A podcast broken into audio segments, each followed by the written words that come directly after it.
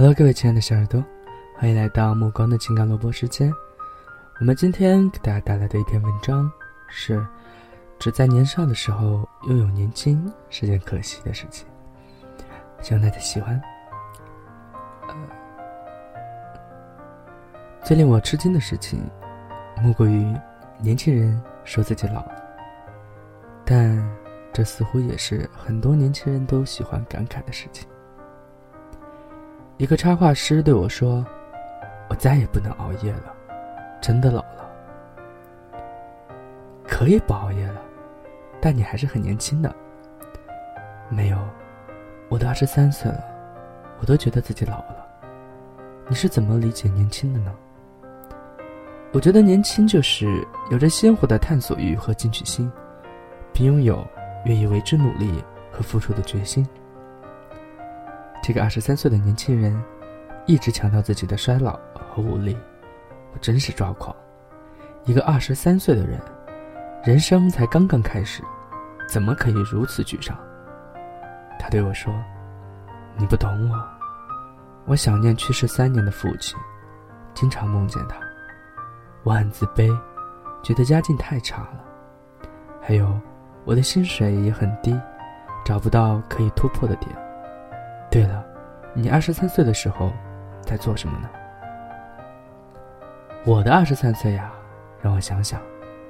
若眼前的插画师不提醒，我真的误以为我像他那么年轻时，就已经意识到二十三岁的时光宝贵。刚来北京的时候，我二十二岁，走了一家又一家企业，却都没面试上。一天晚上，我给一个大学同学打电话哭诉。我觉得自己面试不上工作，多半是因为自己长得不漂亮，我老了。那时，我穿着破衣裳，总也找不到合适的工作。失恋了，从不会想自己的问题，觉得全世界的人都背叛了我。下一场雨，我都会伤感许久。最喜欢看悲伤的电影，心里酝酿悲伤的情绪。那时。我独步走在租住房附近的大学校园里，看着擦肩而过的男男女女，内心满是羡慕，却不肯迈出步伐改变自己。我一遍遍给大学同学打电话求安慰，却不知如何变成更好的自己。那时我还在还大学助学贷款，生活真的很困顿。面对周围漂亮的女孩子。小镇姑娘是我不敢开口的伤。有段时间，我甚至幻想嫁给一个有钱人，让他帮我走过人生困境。想到这里，听到这个二十多岁的男孩对我抱怨，说自己老了，我大概能理解他了。不过，除了这些令人面红耳赤的行为，我也有正面的行动，比如二十三岁的每个晚上。我都会模仿书上的插画，画了一张又一张。去面试的时候，我就拿着这些插画给面试官看。我清楚的记得有一位女主管说：“你得醒醒，你这些东西是没有人会看的。”我还记得有一个出版社的编辑说：“你写作的功底有点差，画画的功底也差。”这不是我想要的。仔细想来。我那时的悲伤、忧伤，也不亚于眼前这个二十三岁的插画师。但是，同时我又是幸运的，因为我内心始终带着美好的念头去想一件事情，去做一件事情。我依然坚持画呀、写呀，直到一个编辑找到了我，直到我出版了第一本书。第一本书上市的时候，我激动的好几个夜晚睡不着。原来，坚持还是有意义的，只是那个意义没有兑现的时候，我们特别容易着急。想到这里，我特意拿出最初的那些话，最初的那些文章来看，不禁感到羞愧。那些字，那些话，的确很差。再看我现在的文字和绘画作品，觉得。冷静和成熟了许多，没有之前一直涌动的情绪化，也不会急躁不安。那个插画师又问我：“年轻的时候，我们应该做什么呢？”其实，完全可以拥有很多很多的期待。除此之外，你还要成为真正的行动派。这个世界从不说谎，尤其对肯流汗拼搏的年轻人来说，一切都可能逆转，也可能改变。重要的是，你得找到属于自己的生活，以及生活方式，去做你擅长的事情，你喜欢的事情，你愿意为之付出所有的事情，就像爱一个人，拼命的去爱你喜欢的一切。我所理解的二十三岁，真的是。人生最轻松、最阳光的时刻，最有资格试错，也最能说抱歉的岁月。我所理解的年轻，就是我们有理想，并愿意为之付出。真的，人生有很多这样的机会，也有很多路，这却不是最难的。最难的是，无论你做出哪一种选择，都要承担相应的现实。二十三岁，多么年轻的时光！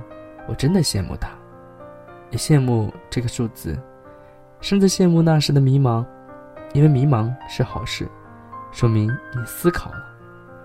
剩下的时光，只需要拿着木棍，把头顶的乌云敲碎。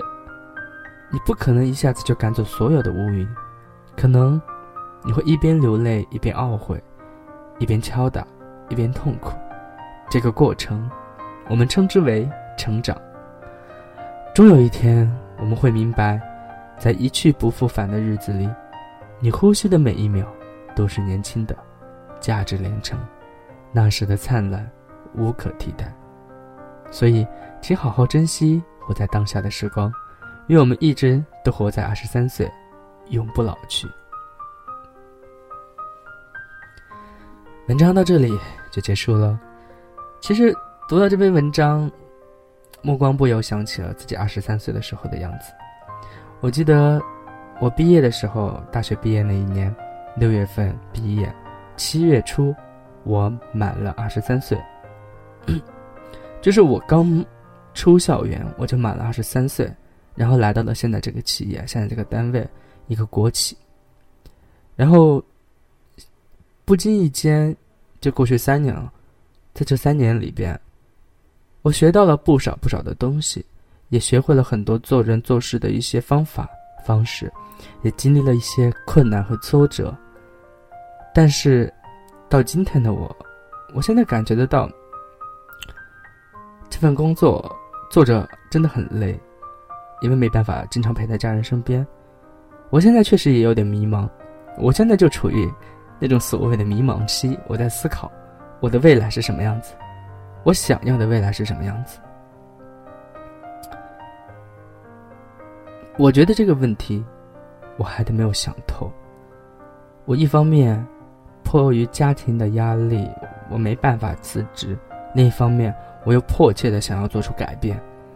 你知道，现在的年轻人都是容易心急啊，我也很急。但是最近这两天，最近这一段时间。我在给大家做录播的这段时间里边，我看到了很多很多的文章，然后，呃，自己的思想也在一步一步的变化。我现在还是回到了最初的那种思想，一个肯定是做好眼前的工作，因为这是我的本职。呃，我拿了公司这份钱，或者说一个国家企业，他的工资。都是代表，嗯，说的高尚一点，他说都都是代表人民发给我的，我不能对不起我这份工资，我得做好自己的工作。另一方面，我在自己的业余时间来做自己想做的事情，那就是做声音的工作。我会每天下班之后就坐在电脑前做直播、做录播。然后录音，想做 CV，也想做角色歌，所有跟声音有关的东西，我都愿意去做。我发现我真的是陷入了声音的世界，无法自拔了。但是我很高兴，也很充实，因为我终于找到了自己真正喜欢的事情，特别喜欢这种感觉。有的时候我也会开玩笑甚至的说自己老了，但是我不这么认为，其实。我觉得现在这个年纪是我真正生活的开始，因为我找到了自己喜欢做的事情，我开始要把它坚持下去。因为这只是开始，我没办法说我一定会坚持下去，我一定能成功，但是我要从现在开始就坚持做下去。